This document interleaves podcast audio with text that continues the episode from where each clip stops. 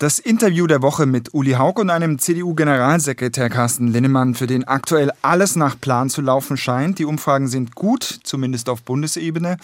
Wohl auch, weil die Bundesregierung ein chaotisches Bild abgibt und es beispielsweise nicht schafft, noch in diesem Jahr einen vollständigen Haushalt für 2024 aufzustellen.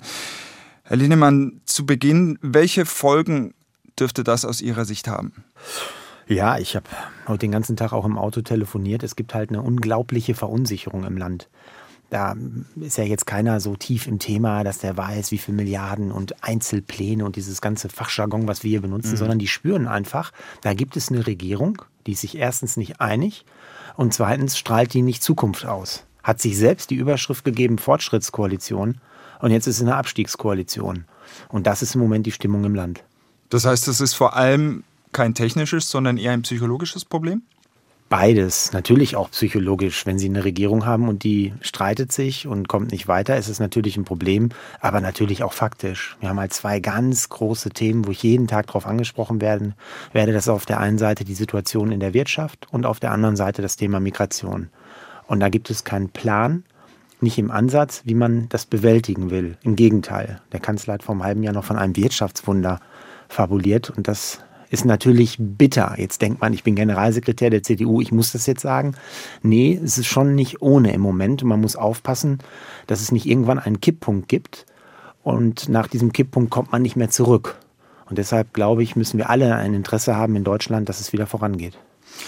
Dann lassen Sie uns mal zu Ihren Ideen kommen. 17 Milliarden roundabout äh, müssen gefüllt werden. Das ist das Loch, was es im Haushalt 2024 gibt. Welche Vorschläge haben Sie denn konkret, wo man einsparen könnte? Sie sind Opposition, da muss man es oftmals nicht so genau nehmen, aber was die Zahlen angeht, äh, wie auf Regierungsseite, aber wo würden Sie einsparen? Als erstes muss man noch mal sagen, dass diese Regierung den Menschen zu viel versprochen hat. Sonst wäre es doch gar nicht zu dieser Situation heute gekommen. Man hat im Wahlkampf den Mund zu voll genommen, hat Versprechungen gemacht, hat das irgendwie versucht zu finanzieren. Heute wissen wir, es war ein Trick, es war eine Manipulation. Und jetzt haben wir den Salat. Also im Sozialbereich? Ich verstehe Sie, dass Sie jetzt konkret werden wollen. Wir können das gerne auch machen, aber ich will erstmal hm. klar machen, das ist nicht unsere Schuld gewesen, sondern das ist die Schuld dieser Regierung. Und da müssen die sich ehrlich machen und selbst sagen, erstmal, sorry, wir haben Fehler gemacht, das ist nicht passiert. Und zweitens, wir werden da und da den Fehler wieder gut machen. Beides passiert nicht und deshalb dauert, dauert es so lange. Wir werden am Montag ähm, unser neues Grundsatzprogramm verabschieden. Wir werden uns ein ganz neues Programm geben. Eine neue CDU ist da. Und dort haben wir ganz konkret aufgeschrieben, wie wir uns Deutschlands Zukunft vorstellen. Wenn Sie mich jetzt konkret fragen, gibt es natürlich ein Ungerechtigkeitsthema im Bereich des Bürgergeldes. Das ist so. Es gibt ja jetzt zwei Studien schon, die zu dem Schluss kommen, dass es ganz viele Konstellationen gibt, wo man arbeiten geht in Vollzeit und weniger hat, als wenn man nicht arbeiten geht. Und jedes Jahr haben wir fünf, sechs, sieben Milliarden Euro, geben wir mehr für Bürgergeld aus. Also damit würden wir einsteigen bei diesem Thema, um mal wieder Gerechtigkeit in Deutschland zu schaffen. Und wie viel Milliarden könnte man einsparen? Haben Sie das äh, mal gerechnet? Also wie viel der 17 Milliarden, die fehlen, könnte man durchs Bürgergeld reinholen? Ja, da gibt es eine Anfrage, also ganz offiziell an die Bundesregierung und man kommt, kommt zu dem Schluss. Also erstmal die Zahlungen, die man spart, wenn man nicht mehr Bürgergeld erhält, liegen bei rund 700 Millionen Euro pro Jahr. Aber jetzt muss man ja rechnen, wenn man die Menschen in Arbeit bringt, dann kommen ja Sozialversicherungsbeiträge rein und man zahlt Steuern und dann kommt man irgendwo auf zweieinhalb, drei Milliarden Euro pro 100.000 Bürgergeldempfänger, die arbeiten gehen. Wenn Sie da auf eine Million kommen, sind es hinterher 30 Milliarden. Das ist sehr viel Geld. Das wird von heute auf morgen nicht funktionieren. Aber in den nächsten zwei, drei Jahren wird das funktionieren. Wir werden dieses Bürgergeld in dieser Form wieder abschaffen und werden für Gerechtigkeit sorgen, indem wir die Menschen unterstützen, die wirklich Hilfe bedürften. Vielleicht sogar noch mehr als heute. Und auf der anderen Seite, finde ich, muss jeder einer Arbeit nachgehen, der auch arbeiten gehen kann. Ist das denn geeint auch mit dem äh, Arbeitnehmerflügel CDA? Da hat man ja ganz andere Töne gehört, also was Abschaffung des Bürgergelds oder was grundsätzlich die Diskussion um soziale Kürzungen angeht. Es gibt zwei Themen beim Bürgergeld. Einmal geht es um das Thema 12 Prozent Bürgergelderhöhung. Da hat die CDA eine Meinung und sagt, das können wir jetzt nicht mehr ändern, wir wollen es auch nicht, das lassen wir jetzt so durchlaufen. Und das andere Thema ist das grundsätzliche Konzept Bürgergeld dass man das ändert. Und da sind wir mit der CDA, also unserem Sozialflügel, da habe ich auch mit Karl-Josef mhm. Laumer, mit dem Vorsitzenden darüber gesprochen, völlig einer Meinung, dass das so nicht bleiben kann. Das heißt, es würde dann etwas Ähnliches geben, das aber dann auch nicht mehr Bürgergeld heißt? Oder was, was würde das ausmachen? Also ich habe mir die Systeme angeschaut in den Niederlanden. Ich habe mir die Systeme in Dänemark angeschaut durch äh, Videoschalten, die ich mit den Experten dort hatte und war selbst auch in Japan ähm, und habe mir das System dort angeschaut. Ich finde das in Dänemark und in den Niederlanden nicht schlecht, dass man sagt, irgendwo nach drei oder sechs Monaten muss man eine Arbeit annehmen. Wenn man das nicht macht, gibt es harte Sanktionen. Gerade bei den jüngeren Menschen sind die dann sehr hart. Und ich finde das auch richtig. Ich meine, wir haben ja keine, Gott sei Dank, keinen Arbeitszwang in Deutschland, auch keine Arbeitspflicht. Aber man muss halt wissen, niemand muss arbeiten. Aber man muss halt wissen, wenn ich Sozialleistungen erhalte ähm, und arbeiten kann, dann kann ich nicht erwarten, dass das andere für einen bezahlen, die jeden Tag arbeiten gehen. Und da wollen wir ran. Welche Vorschläge haben Sie noch? Also wichtig ist für mich beim Bürgergeld, dass es wieder gerecht zugeht. Das mache ich nicht an erster Stelle, um Geld zu sparen, in einer Krise muss man für die Schwächsten da sein auf der einen Seite und auf der anderen Seite müssen sie dem Land Orientierung geben. Das ist immer das Wichtigste. Das kennt man ja auch im Kleinen, im Privaten, im Sportverein. Wenn es mal nicht gut läuft, dass man diejenigen unterstützt, die vielleicht den Mitgliedsbeitrag nicht bezahlen können kann. Und auf der anderen Seite muss man dem Verein dann auch Orientierung geben. So wie im Kleinen ist es auch im Großen. Ansonsten ähm, finde ich, müssen wir als Politik mit gutem Beispiel vorangehen. Wir können hier nicht jedes Jahr 1000 Beamte neu einstellen. Die Ministerien wachsen immer mehr auf. Ich finde auch, dass wir viel mehr machen müssen für äh, Bildung und Kinder, aber viel gezielter. Also diese Kindergrundsicherung, die jetzt geplant ist, wird dafür sorgen, dass wir 5000 neue Stellen bekommen im öffentlichen Dienst. Das Geld geht in Bürokratie, nicht in die jungen Leute. Kindergrundsicherung ab 2025 kann man da noch mal was nach hinten verschieben oder? Ich würde das ganz sein lassen, weil man schafft wieder nur Bürokratie und sorgt nicht dafür, dass Kinder etwas bekommen. Ich würde vorsichtig sein mit den ganzen Geldern. Ich würde in die Infrastruktur investieren, dass wir Kitas haben, dass Kinder ein Mittagessen haben, ein warmes Mittagessen.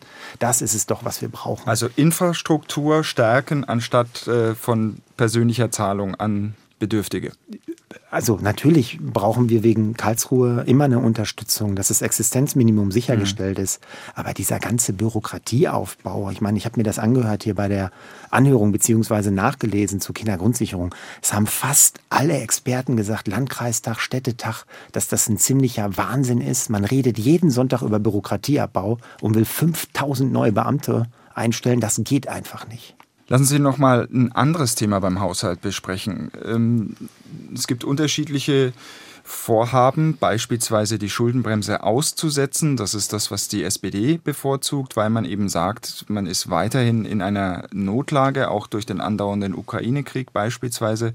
Da gibt es zumindest eine Minderheit, wenn man sich die Umfragen anschaut, aktuell, auch der CDU-Anhänger, die das äh, rund ein Viertel, die sich das vorstellen könnten für 2024. Können Sie sich das vorstellen oder soll das über Sparmaßnahmen erfolgen, also die Einsparungen? Also was ich immer interessant finde, auch in der öffentlichen Debatte, auch in der veröffentlichten Debatte, wenn ich die Zeitung aufschlage, da wird immer darüber gesprochen, wie Sie es auch sagen, sollen wir die Schuldenbremse schleifen lassen oder gar ad acta legen oder sollen wir äh, sparen? Ähm, es gibt noch eine dritte Möglichkeit, dass wir einfach mal wieder wachsen. Ich meine, wir haben das vielleicht verlernt. Wir sind dieses Jahr das einzige Land weltweit unter den Industrieländern, was nicht richtig wächst. Mhm. Ähm, wenn wir dieses Jahr im Durchschnitt so wachsen würden wie die Europäische Union, hätten wir 20, 25 Milliarden mehr an Steuereinnahmen. Also wir müssen auch diesem Land mal wieder das Gefühl des Aufbruchs geben. Irgendwie, man, es ist doch so eine Depression, wie so ein Mehltau, liegt über dieses Land so eine Depressionsdecke. Da müssen mhm. wir doch mal raus, dass die Menschen wieder Bock haben auf Zukunft, wieder auch dass das Arbeit wieder etwas wert ist, Anstrengung sich lohnt, Leistung, das muss doch mal die Thematik sein. Aber nichtsdestotrotz gibt es ja, ähm, das wissen Sie auch, auch in der CDU Ministerpräsidenten, die ähm, das Thema Schuldenbremse anders sehen als die Parteispitze, als Sie, als Friedrich Merz. Schauen wir mal auf, auf Subventionen auch. Also wir haben in Ostdeutschland beispielsweise in Sachsen-Anhalt die Ansiedlung von Intel. Wir haben in Dresden äh, Ansiedlungen von, von Chipfabriken. Wir haben es im Saarland mit Wolfspeed. Sollten dafür Gelder ausgegeben werden, Subventionen gezahlt werden? Sind diese Milliarden tatsächlich nötig, weil wir es schlicht und einfach nicht auf die Reihe bekommen haben? Oder würden wir diese Chips im Zweifelsfall auch aus anderen Ländern bekommen? Also erstmal, Herr Haug, habe ich Verständnis beispielsweise auch für einige Kollegen in den Ländern, die unter Druck stehen. Aber in den Ländern muss man auch sagen, hat man ja eine eigene Schuldenbremse und kann sie auch aussetzen, so wie es jetzt Schleswig-Holstein macht. Und zum Zweiten, das war schon immer meine Art. Ich bin da ab und zu habe ich damit angestoßen und angeeckt, aber ich finde, diese Planungssicherheit ist das A und O.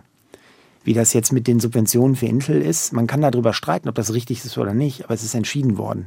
Nehmen Sie das Beispiel Rente mit 63, fand ich persönlich einen Fehler, weil es nicht für mhm. diejenigen da war, die wirklich körperlich nicht mehr können.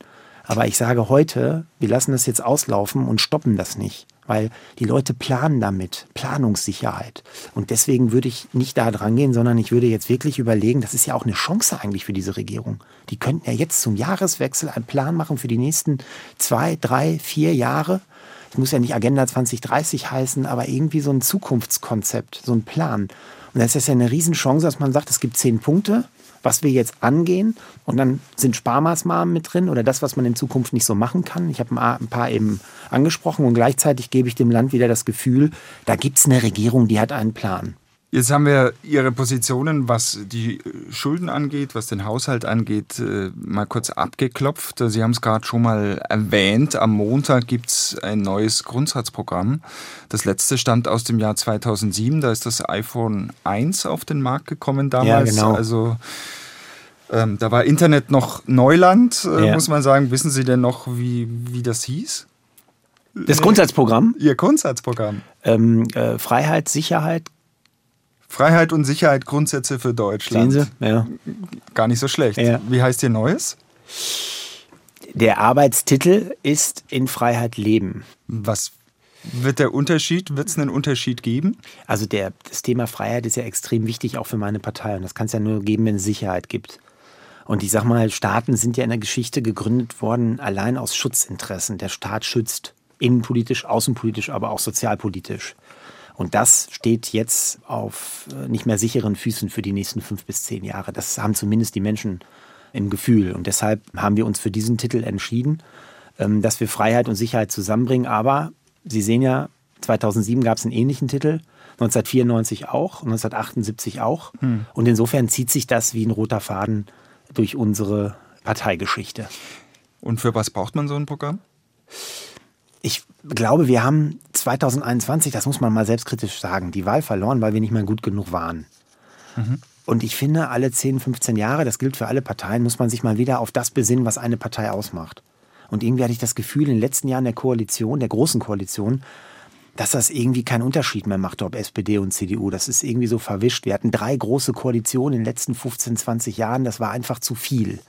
Und dadurch haben wir uns abgeschliffen, auch inhaltlich. Und deshalb ist, glaube ich, so wichtig, dass wir mal wieder aufschreiben, was sind denn unsere Wurzeln? Und das haben wir jetzt gemacht und ich finde es ganz gut geworden, aber lassen Sie sich überraschen. Das heißt, Sie können noch keine Details sagen. Wenn ich Ihnen jetzt sage, ähm, Stichwort Klimaschutz, Klimawandel, ähm, da sind die Probleme größer denn je. Wir haben in, in dieser Woche auch ähm, die COP, also die internationalen Klimaverhandlungen in Katar stehen da konkrete Konzepte drin, wie sich die Union künftig vorstellt, äh, Klimaschutz zu also betreiben? Also grundsätzlich glaube ich, auch dieser Regierung ist das Hauptproblem, dass sie die Menschen nicht mitnehmen. Also dieses Heizungsgesetz, das war ja irgendwie so ein Top-Down-Ansatz, so in Befehlsmanier. Wir entscheiden jetzt oben, wie unten zu heizen ist.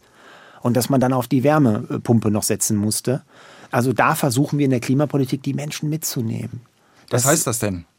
Ja, dass wir beispielsweise auf einen CO2-Preis weitersetzen, weil derjenige, der die Umwelt verschmutzt, muss dafür bezahlen. Und gleichzeitig brauchen wir einen klaren und starken sozialen Ausgleich, aber wirklich nur diejenigen, die es brauchen. Es hört sich jetzt sehr sozial an, aber da bin ich auch der Meinung, dass diese Regierung einen Riesenfehler macht, dass sie wie mit der Gießkanne, ja, alle Leute bekommen irgendwie eine Energiepauschale, ist doch irre, anstatt sich wirklich auf die zu konzentrieren, die es wirklich äh, brauchen. Also das ist unser grundsätzlicher Ansatz. Und wie wollen Sie das in der konkreten Situation dann umsetzen? Also wir hätten den Fehler nicht gemacht, den diese Regierung macht, den CO2-Preis auszusetzen. Wir haben uns schon mehrere Male jetzt mit Professor Edenhofer getroffen, einer der Top-Klimaexperten weltweit. Alle Klimaexperten weltweit sagen, dass der CO2-Preis bzw. der Emissionshandel das beste Instrument ist, weil man effizient dort Klima- äh, und Umweltverschmutzung einspart, wo es am sinnvollsten ist.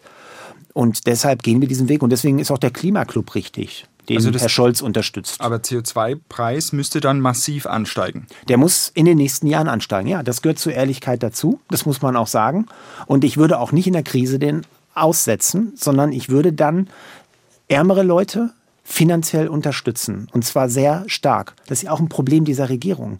Sie setzt diesen CO2-Preis in Kraft, beziehungsweise erhöht ihn, was wir ja damals auch schon abgemacht hatten, sagt gleichzeitig, es gibt ein Klimageld und mhm. das Geld kommt nicht. Also da kriegt man ja keine, keine ähm, ähm, Akzeptanz für dieses Thema und das müssen wir dringendst ändern. Und gleichzeitig müssen wir uns auch die Frage stellen, das ist so, ist es richtig, dass wir Kohlekraftwerke laufen lassen, hochfahren? Kernkraftwerke ausschalten und gleichzeitig Kernkraftstrom aus dem europäischen Ausland importieren. Aber das Thema Atomkraft, wird das in Ihrem Grundsatzprogramm nochmal eine Rolle spielen? Weil eigentlich, wenn man RWE-Chef oder so liest, die Interviews, die er gibt, ist für den der Zug letztlich abgefahren. Weil ist doch klar, weil der kriegt doch große Subventionen für andere Wege. Also Richtig. Also ich bin jetzt so lange in der Politik, wenn man was will, kriegt man das auch hin. Also Sie würden die alten Atomkraftwerke ja. wieder hochfahren lassen. Ja, das Problem ist, die Industrie haut ab. Ne? Das ist das Problem. Es gibt kaum einen Chemiekonzern in Deutschland, der in diesem Jahr Gewinne macht. Die hauen alle ab. Jetzt können wir dazu gucken und sagen, ist nicht schlimm, gehen die halt ins Ausland. Man kann aber auch sagen, wir finden das blöd, weil Arbeitsplätze weggehen. Wir aber haben keinen Wohlstand mehr.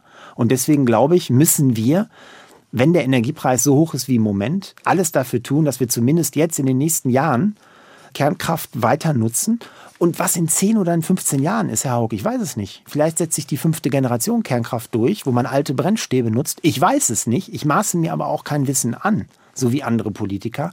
Und diese Offenheit werden wir auch im Grundsatzprogramm an den Tag legen.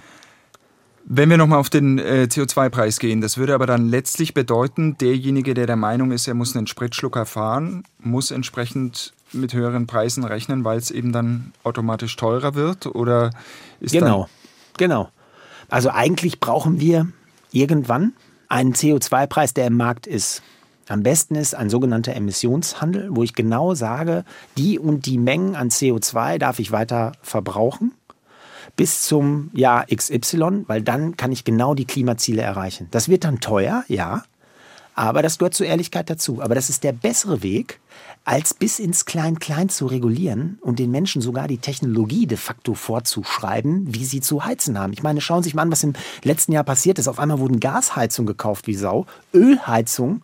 Das ist doch irre gewesen. Man hat genau das Gegenteil von dem erreicht, was man erreichen wollte. Aber sektorscharfe Trennung, wie sie jetzt beispielsweise die Bundesregierung aufgehoben hat, weil man es eben gesehen hat, dass, dass man es möglicherweise ohne Einschränkungen im Verkehrsbereich nicht schaffen würde. Würden Sie das denn äh, wieder so vorschreiben oder würden Sie sagen, nee, wir regeln das alles über den CO2-Preis? Ist natürlich eine Frage des Zeithorizontes.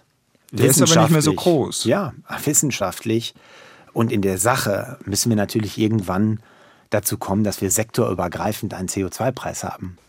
Jetzt sind Sie Generalsekretär, das heißt, Sie sind auch für die Wahlkämpfe zuständig. Sie haben es gerade gesagt, im aktuellen Deutschlandtrend haben Sie nochmal zugelegt, 32 Prozentpunkte. Auf der anderen Seite, mit Blick in den Osten und auf andere Umfragen, ist dort die AfD die stärkste Kraft. Mit welchen Themen wollen Sie denn da im nächsten Jahr letztlich äh, punkten und äh, wie wollen Sie das anstellen, da Wahlen zu gewinnen? Also erstmal finde ich es total wichtig, dass eine Volkspartei wie die CDU auf die Kernthemen geht, auf die Themen, die die, die Menschen sind? wirklich umtreiben. Ja, lebe ich sicher, erst erstens. Zweitens ist mein Geld sicher. Drittens ist mein Arbeitsplatz sicher. Und die Zukunft unserer Kinder. Wir haben eben über das Thema Klima gesprochen. Nehmen Sie das Thema Verschuldung noch mit hinzu. Ich würde es hinzunehmen, vielleicht andere Politiker nicht. Ich finde schon. Das sind Kernthemen und nicht Nebensächlichkeiten. Und das ist, glaube ich, erstmal zentral. Und daneben ein ganz großes Thema, das ist das Thema Migration. Wir haben es einfach mit einer illegalen Migration zu tun in ungeahntem Ausmaß. Und wir haben jetzt Grenzkontrollen, muss man sich mal vorstellen, zwischen ähm, den Grenzen. Österreich hatten wir ja schon, jetzt auch Schweiz und Tschechien und Polen. Und auf einmal haben wir hunderte von Haftbefehlen in einem Monat. Illegale Einreisen. Frau Faeser hat sich da lange äh, vorgesträubt, aber jetzt haben wir es gemacht und auf einmal sehen wir, es funktioniert. So, und deswegen, glaube ich, ist das zentral, dass die Menschen Ordnung sehen wollen. Aber kann man einen Migrationswahlkampf gegen die AfD gewinnen? Die muss ja immer nur eine Schippe Haben Sie recht? Haben Sie recht? Sie können den nur gewinnen, wenn Sie Probleme in der Migration lösen oder teillösen. Muss immer aufpassen. Probleme kann man nicht von heute auf morgen komplett lösen, immer Schritt für Schritt. Aber da haben Sie einen ganz wichtigen Punkt. Wenn wir über die Themen nur reden, Wenn ich jetzt nur über das Bürgergeld rede, aber hinterher nicht handle, geht das ähm, zugunsten von Protestparteien. So ist es auch bei Migration sehr stark. War auch übrigens das, der Fehler vor einigen Jahren, wo wir das Thema so hochgezogen haben. Sie müssen handeln. Als wir das Türkei-Abkommen damals gemacht haben, ähm, damals die Große Koalition, Angela Merkel hat es verhandelt, sind die Zahlen runtergegangen und auch die Protestparteien. Das ist wichtig, dass gehandelt wird. Dass wir jetzt nicht beispielsweise über so eine Karte reden, wie haben wir das noch genannt, Bezahlkarte, dass man äh, mit Bezahlkarten und nicht mal mit Bargeld bezahlt, aber dass sie hinterher nicht kommt. Sie haben das äh, Thema vorhin auch schon mal angesprochen, Stichwort äh, Wahlen, Neuwahlen. Bereiten Sie sich denn darauf vor? Also was heißt vorbereiten? Ähm, ich würde sogar ehrlich sagen, dass wir jetzt soweit sind mit dem Grundsatzprogramm. Also vermutlich hätte ich vor einem halben Jahr auch gesagt, wenn es zu Neuwahlen gekommen wäre, wir packen das. Das hätten wir auch gepackt. Aber wenn ich ehrlich bin, sind wir jetzt erst so weit. Wir brauchten diese zwei Jahre, mhm. weil wir geschlossen sind. Klar, es gibt mal unterschiedliche Meinungen, wie jetzt, was Sie eben angesprochen haben, ähm, auch zum Thema Schuldenbremse. Aber ich finde, das muss eine Volkspartei aushalten, wenn wir normal und vernünftig miteinander umgehen. Sie können nicht bei Hunderttausenden von Mitgliedern ähm, oder im Bundesvorstand, glaube ich, sitzen 70, 80 Leute. Da können sie nicht immer einer Meinung sein. Wir müssen nur mit Anstand und vernünftig miteinander umgehen. Also wir haben eine Geschlossenheit erstens. Zweitens haben wir jetzt wieder ein Programm, das werden Sie am Montag sehen, was uns unterscheidet von anderen Parteien. Und drittens haben wir eine klare ähm, Führung bei uns. Friedrich Merz ist Fraktions- und Parteivorsitzender. Und ich finde, er macht das sehr, sehr gut. Er hat eine hohe Akzeptanz. Und deswegen sind wir jetzt so weit, dass wir in die Wahlen gehen könnten. Ich weiß aber auch, Herr Haug, das sage ich Ihnen ganz ehrlich. In die Bundestagswahl. In die Bundestagswahl. Ich weiß aber auch, dass da eine Riesenlast, eine Riesenverantwortung auf unserem Rücken liegt, wenn wir denn die Wahl gewinnen. Ähm, manchmal habe ich das Gefühl, äh, die Menschen trauen uns wieder mehr zu. Aber wenn wir es hinterher nicht schaffen, dann ist niemand mehr da im, demokratischer, im, im demokratischen Mittezentrum, sage ich jetzt mal, der die Probleme so angeht. Und deswegen bin ich der Letzte, äh, der sich dann am Abend der Bundestagswahl ähm, den ganzen Abend freut. Ähm, ähm, sondern der sagt, komm, jetzt an die Arbeit. Der Rucksack ist schwer genug. Wenn Sie vorbereitet sind, dann würde das darauf hinauslaufen, dass äh, Friedrich Merz hier Kanzlerkandidat wird. Er wäre auf jeden Fall, klar, ähm, jetzt erstmal, finde ich, grundsätzlich gesetzt, weil er Fraktions- und Parteivorsitzender ist und damit das Zugriffsrecht hat. Am Ende muss er es selber entscheiden. Natürlich muss die Partei mitgenommen werden, die Landesvorsitzenden. Aber das ist im Moment, dieses ist im Moment bei uns kein Thema, weil wir können nicht entscheiden, ob es Neuwahlen gibt. Die Vertrauensfrage können wir auch in der Form nicht stellen, sondern das muss die Regierung machen. Olaf Scholz muss es eigentlich entscheiden. Hat er und hat die Regierung noch die Kraft, zwei Jahre jetzt durchzuhalten und diesem Land mal einen Zukunftsatem zu verschaffen? Die Frage muss er beantworten. Wenn er die nicht hat, dann muss er es sein lassen und bitte auch sagen. Der Bundespräsident lädt nach und nach die wichtigsten Protagonisten äh, zu Einzelgesprächen ein. Den Kanzler, Herrn Habeck, Herrn Lindner, offensichtlich auch den Oppositionsführer Friedrich Merz, meldet zumindest der Spiegel. Wie spitz auf Knopf steht das aus Ihrer Sicht? Also ich weiß ja nicht, warum, worüber die reden. Ich meine, es kann ja auch sein, dass man sich gegenseitig schöne Weihnachten und frohe und gesegnete Weihnachten wünscht. Wäre mir neu, dass das der Bundespräsident macht, aber wäre doch eine schöne Geste. Wäre eine schöne Geste, aber glauben Sie, dass dass das ein Zeichen ist, dass es wirklich spitz auf Knopf steht? Ich meine, wir spüren doch alle, ähm, dass die Situation im Moment in Deutschland nicht einfach ist. Es gibt hier einfach eine Regierung. Es sind drei unterschiedliche Parteien. Die haben drei ganz unterschiedliche Themen. Und am Ende des Tages muss man heute sagen, es gab nie eine gemeinsame Geschichte. Sie müssen irgendwo eine gemeinsame Geschichte haben. Natürlich gibt es immer Schwerpunkte, dass die eine Partei diesen einen Schwerpunkt hat, die andere den anderen. Aber wenn sie keine gemeinsame Grundlage haben, eine Geschichte, wie sie dieses Land in die Zukunft führen, haben sie ein Problem. Und ich könnte mir vorstellen, dass die Regierung jetzt darüber nachdenkt, wie geht es weiter. Wenn Sie mich jetzt fragen, würde ich sagen, es geht weiter weil das Grundgesetz sehr hart ist in dieser Frage. So leicht kann man Neuwahlen nicht veranlassen. Und auf der anderen Seite sitzen die Bundestagsabgeordneten auch im Plenum. Ich meine, es ist ja auch rational, dass man sagt, warum soll ich mich jetzt hier rauswählen? Ich meine, bei fast allen, nee, nicht bei fast allen, bei allen Ampelparteien gibt es ein sattes Minus. Das heißt, da werden viel weniger Mandate erwartet. Mhm. Und deshalb spricht im Moment alles dafür, dass sie weitermachen. Aber ich kann mir schon vorstellen, dass ein Bundespräsident sich auch die Frage stellt, wie kann ich unterstützen, dass dieses Land mal wieder positiv in die Zukunft schaut? In dem Maße ein positives Schlusswort. Vielen Dank für das Gespräch. Danke, Herr Haug, hat Spaß gemacht. Komm gerne wieder.